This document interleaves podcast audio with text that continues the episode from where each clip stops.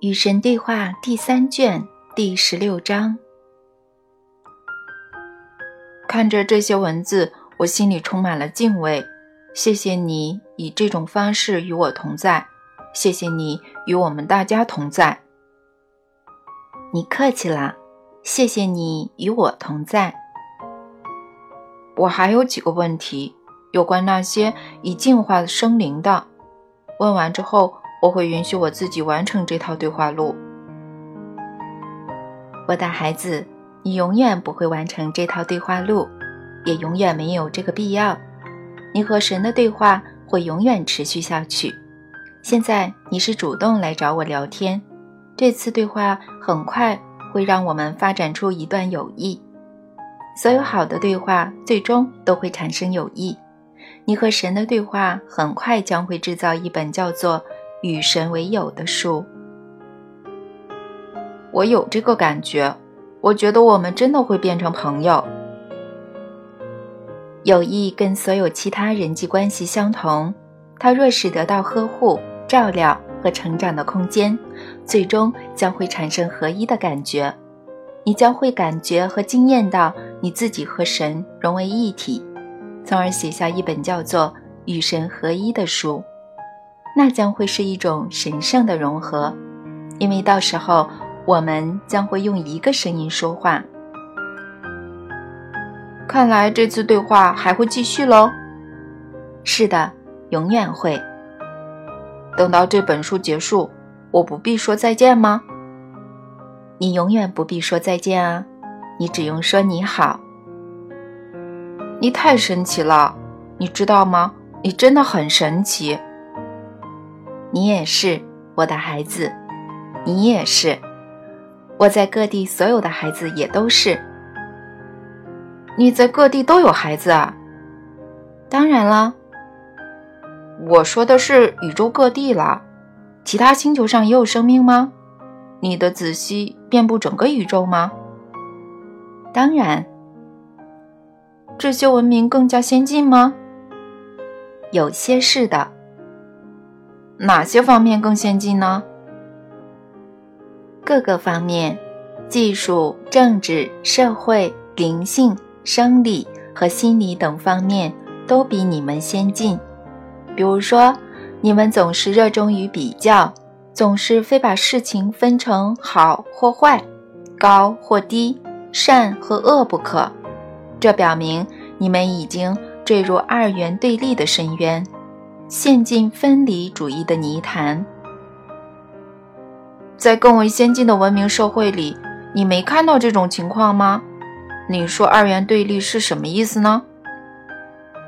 社会的发展层次必然反映在其二元思维的程度上。社会是否处于进化的过程，要看它的发展方向是统一还是分离。为什么呢？为什么统一会成为这样的标杆呢？因为统一是真相，分离是幻象。只要社会认为其自身是分离的，是许多彼此分离的单位的聚合体，那么它就仍然生活在幻象之中。你们星球上的生活都建立在分离主义之上，都以二元对立为基础。你们认为你们自己属于彼此分离的家庭或宗族，聚居在彼此分离的地区或省份，团结为彼此分离的民族或国家，共组成一个四分五裂的世界或者星球。你们认为你们的世界是宇宙里唯一有人居住的世界。你们认为你们的国家是地球上最好的国家。你们认为你们的省份是全国最好的省份，而你们的家庭是全省最美好的家庭。最后，你们认为你们是全家最好的人。你们当然会宣称你们从来没有这么想过，但从你们的行动可以看出来，你们确实是这么想的。你们的真实想法时刻体现于你们的社会主张。政治决议、宗教决策、经济选择，以及你们在友谊、信仰系统、你们与神，也就是我的关系等方方面面做出的个人选择。你们觉得你们和我是分离的，这种感觉十分强烈，乃至你们甚至不敢想象我会跟你们说话。于是你们不得不否定你们自己的经验的真实性。你们惊艳到你们和我是一体的，但拒绝相信这种经验，因而你们不仅与别人分离，也与你们自己的真相分离。人怎么可能与他或他自己的真相分离呢？可以忽略它，看到却否定它，或者改变它、扭曲它，从而让它符合你们的先入之见。就拿你刚才的问题来说吧，你问其他星球上有生命吗？我回答当然。我说当然是因为证据非常明显。证据明显的，我很惊讶，你居然会提出这样的问题。然而，这就是人与他自己的真相分离的方法。真相清清楚楚地出现在他眼前，他不可能看不到。然而，他却否定亲眼看到的东西。这里面的原理就是否定，而最有害的否定，莫过于自我否定。你们毕生都在否定你们的真实身份和本质。就算你们只是否定那些较为宏观的事情，比如说你们对臭氧层的迫害、对原始森林的砍伐、对年轻一代的虐待，那也足够令人悲哀的了。但你们并不满足于否定所有你们看到的外在现象，你们还热衷于否定所有你们看到的内在情感。你们看到了你们内在的善良和同情，但却否定它；你们看到了你们内在的智慧，但却否定它；你们看到了你们内在的无尽可能性，但却否定它；你们看见并惊艳到你们内在的神，但却否定他。你们否定我在你们的内心，我就是你们。就这样，我明明在对的地方出现。却遭到你们的否定。我没有否定的，真的没有。那你承认你是什么？呃，我不会那么说。就是啊，我告诉你吧，计题之前你将会否定我三次，你将会通过你的思维否定我，你将会通过你的话语否定我，你将会通过你的行动否定我。你心里知道我与你同在，我就在你的内心，我们是一体。然而你否定我。有些人会说，我确实存在，但离你们远远的，在远处某个地方。你们认为，越是认为我离你们很远，就会离你们自己的真相越远。你们对生活中许多别的事情也是如此。从这个星球上自然资源的锐减，到许多儿童在家里遭到虐待，凡此种种，你们都看在眼里，却拒绝相信。但为什么呢？为什么呢？我们为什么看见了却不相信呢？因为你们被幻象困住，深深的陷在幻象里，所以看不穿它。实际上，你们必须看不穿，这样幻象。才能继续，这是神圣的二元论。你们必须否定我，才能继续努力变成我，这正是你们想要做的事情。然而你们无法变成你们已经是的东西，所以否定是很重要的，它是一种有用的工具，直到你们不再需要它。大师知道，否定是给那些选择让幻象继续的人用的。接受是给那些选择让幻象结束的人用的。接受、宣布、展现，这是通往神的三个步骤。接受你们的真实身份和本质，向全世界宣布它，用各种各样的方式予以展现。自我宣布总是随着展现而来的。你将会展现你的自我，就是神。哪怕你现在展现的是你心目中的自己，你毕生都在展现这个。然而，这种展现将会给你带来最大的麻烦，因为当你不再否定你的自我，别人将会否定你。当你宣布你与神合一，别人将会宣布你与撒旦同谋。当你讲出最高尚的真相，别人将会说你讲的话是对神最卑劣的亵渎。与所有温柔的展现他们已经到达大师境界的大师遇到的情况相同，你将会被崇拜和诋毁，被捧高和贬低，被尊崇和绞杀。因为虽然你已经功德圆满，那些生活仍在幻想中的人却不知道该拿你怎么办。那么我会怎么样呢？我想不通，我被你弄糊涂了。你本来不总是反复的说幻象必须继续，这样我们才能有游戏可以玩吗？是的，我说过这样的话，这也是事实。游戏确实正在继续，因为你们一两个人终结了幻象的轮回，并不会使游戏结束。无论是对你们来说，还是对其他玩家来说。游戏都没有结束，游戏是不会结束的，除非宇宙万物再次融为一体，哪怕是到那个时候，它也仍未结束。因为在那种神圣团聚的时刻，融为一体的宇宙万物将会拥有极乐的感受，然后将会再次在欢乐中爆炸，分裂成各种个体，轮回将会从头再来。它永远不会结束，我的孩子，这游戏永远不会结束，因为游戏就是生活本身，而生活就是我们的身份。但是那个到达大师境界无所不知的个体要素，或者用你的话来说，那个全体的部分会怎样呢？那个大师知道。属于他的轮回已经完成，他知道结束的只是他对幻象的经验。大师会哈哈大笑，因为他了解大师计划。大师明白，即使他的轮回已然完成，这游戏仍会继续，这经验仍会继续。然后大师会清楚他在这经验中所能扮演的角色。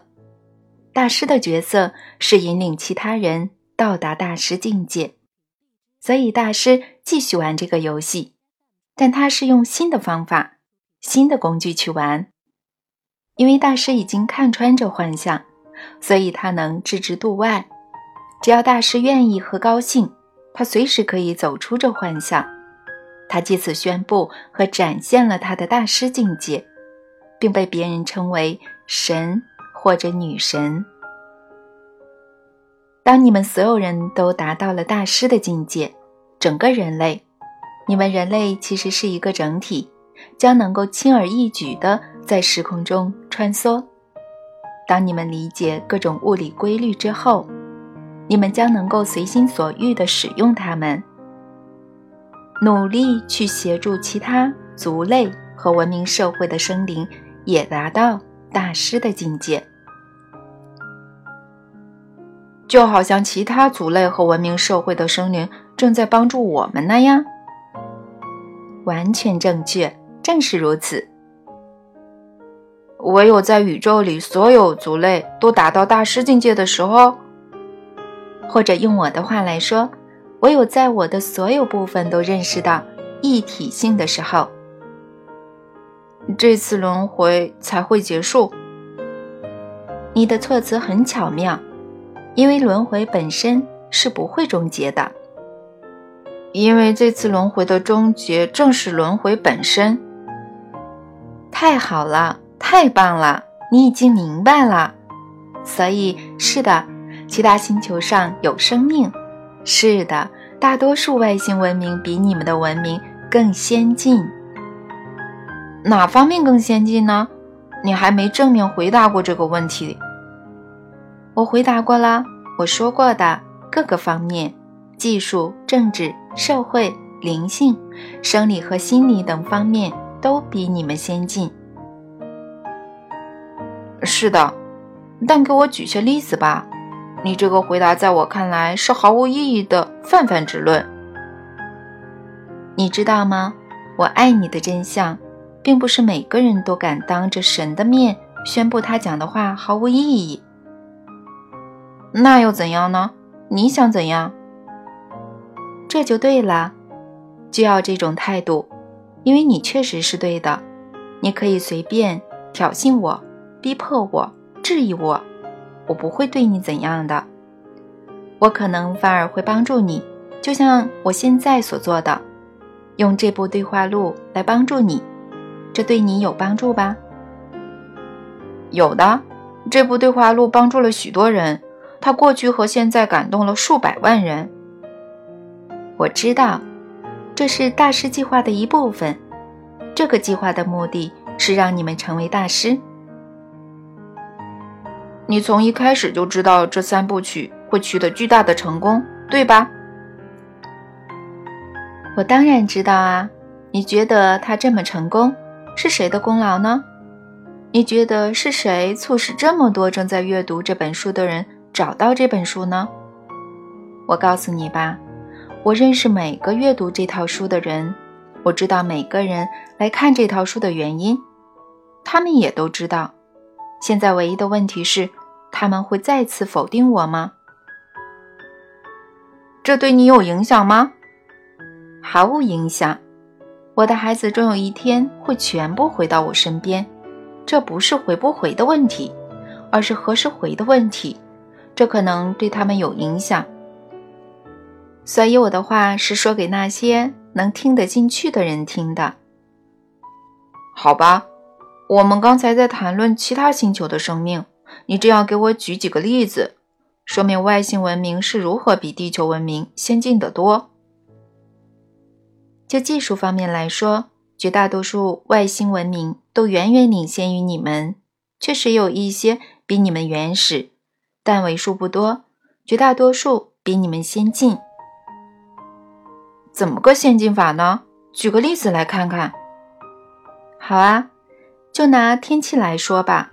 你们目前没有能力控制天气，你们甚至无法准确的预测它，所以你们对变化无常的天气。无可奈何，大多数世界并非如此。比如说，大多数星球上的生灵能够控制当地的气温。真的？我原本以为一个星球的温度是由它与太阳的距离、它的大气层等因素决定的。这些因素只是设定了大的范围，在这范围内，你们能做的事情多着呢。是吗？我们能做什么呀？你们可以控制环境，创造或者消灭大气层的某些条件。你也知道的，这不仅与你们跟太阳的距离有关，也与你们把什么放在你们和太阳之间有关。你们把某些最危险的东西排放进大气层，并消耗掉某些最重要的东西。然而，你们否定这个事实，也就是说。大多数人并不予以承认，哪怕你们当中最聪明的人早已确凿地证明你们对大气层的破坏，你们仍不敢承认。你们说那些最聪明的人是疯子，还说你们知道得更清楚。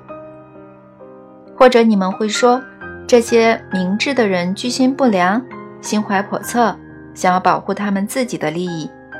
然而居心不良的是你们。心怀叵测的是你们，想要保护自己利益的也是你们。你们的首要利益是你们自己。假如一个证据与你们的自我利益发生了冲突，那么你们就会否定它，哪怕它的科学性再高，哪怕它的说服力再强。你这话说的有点过了，我觉得实际情况不是这样的。真的吗？你认为神在说谎吗？喂，我可没这么说。其实，你知道，光是同意停止用碳氟化合物来污染大气层，就花了世界各国多长时间吗？知道。呃，知道就好。你认为为什么要耗这么久呢？别想了，我来告诉你吧。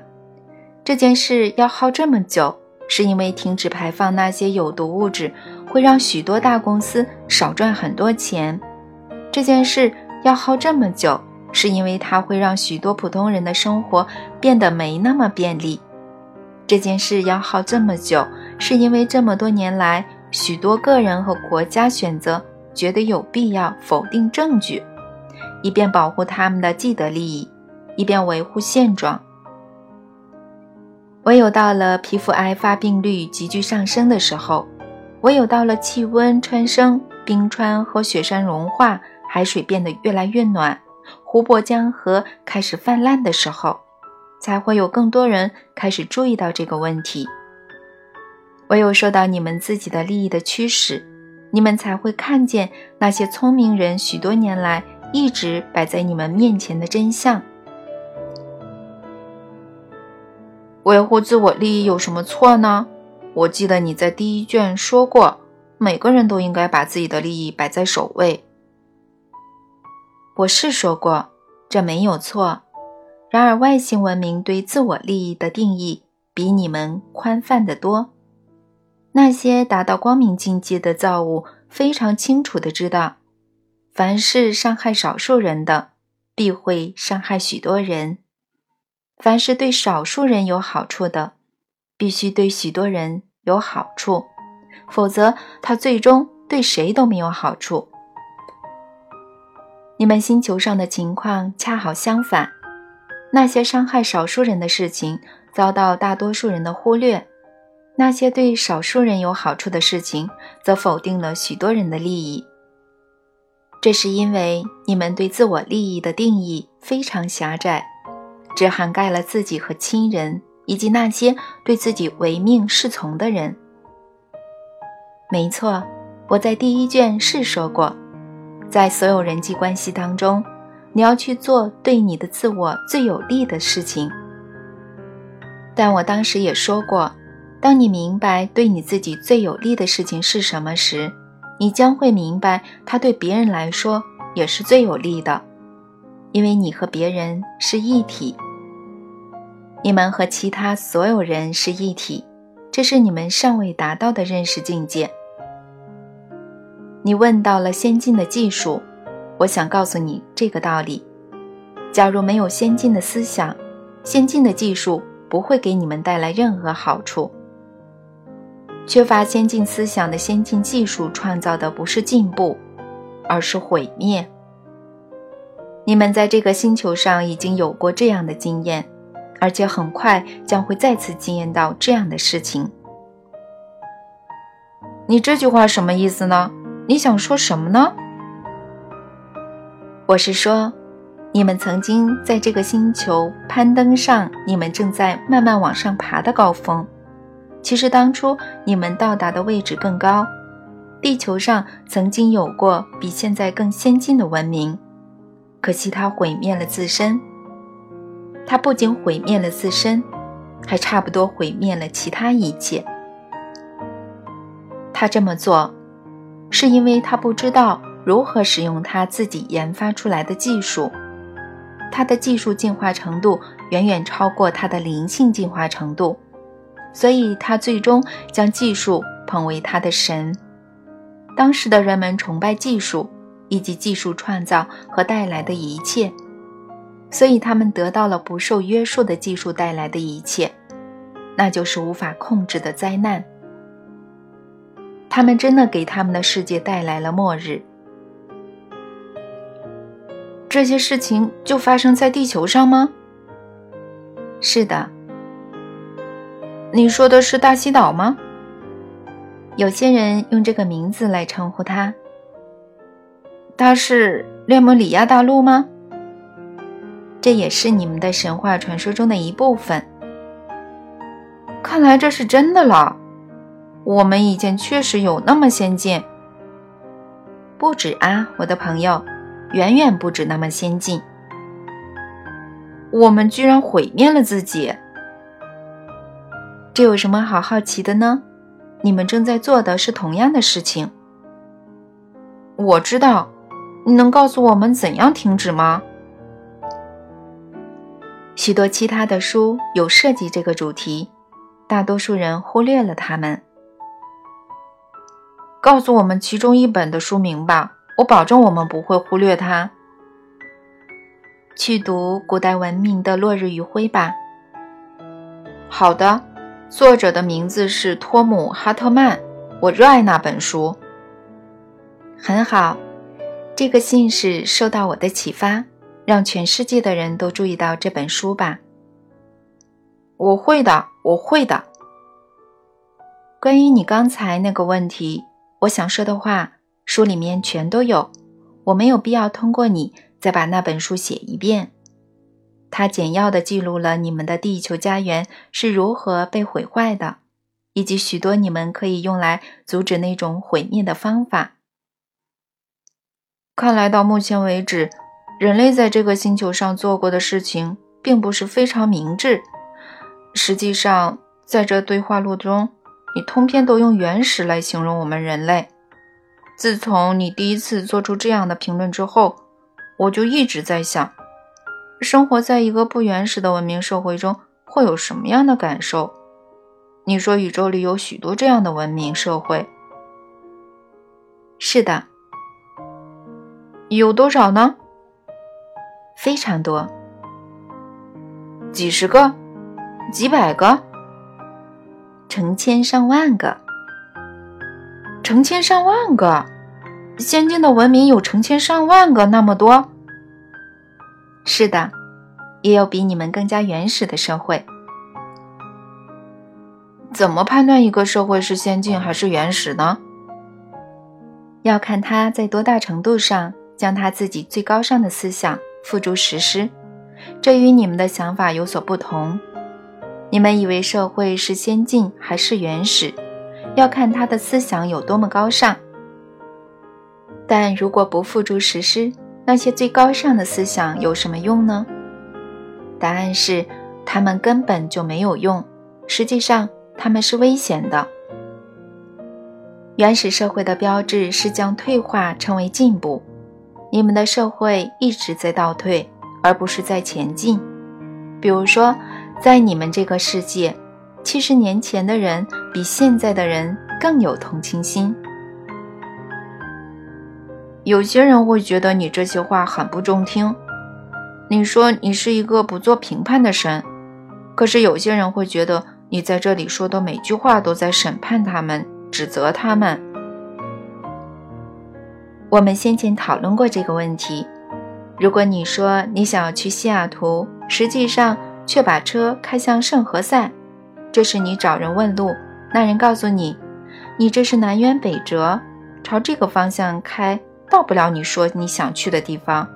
那人是在做审判吗？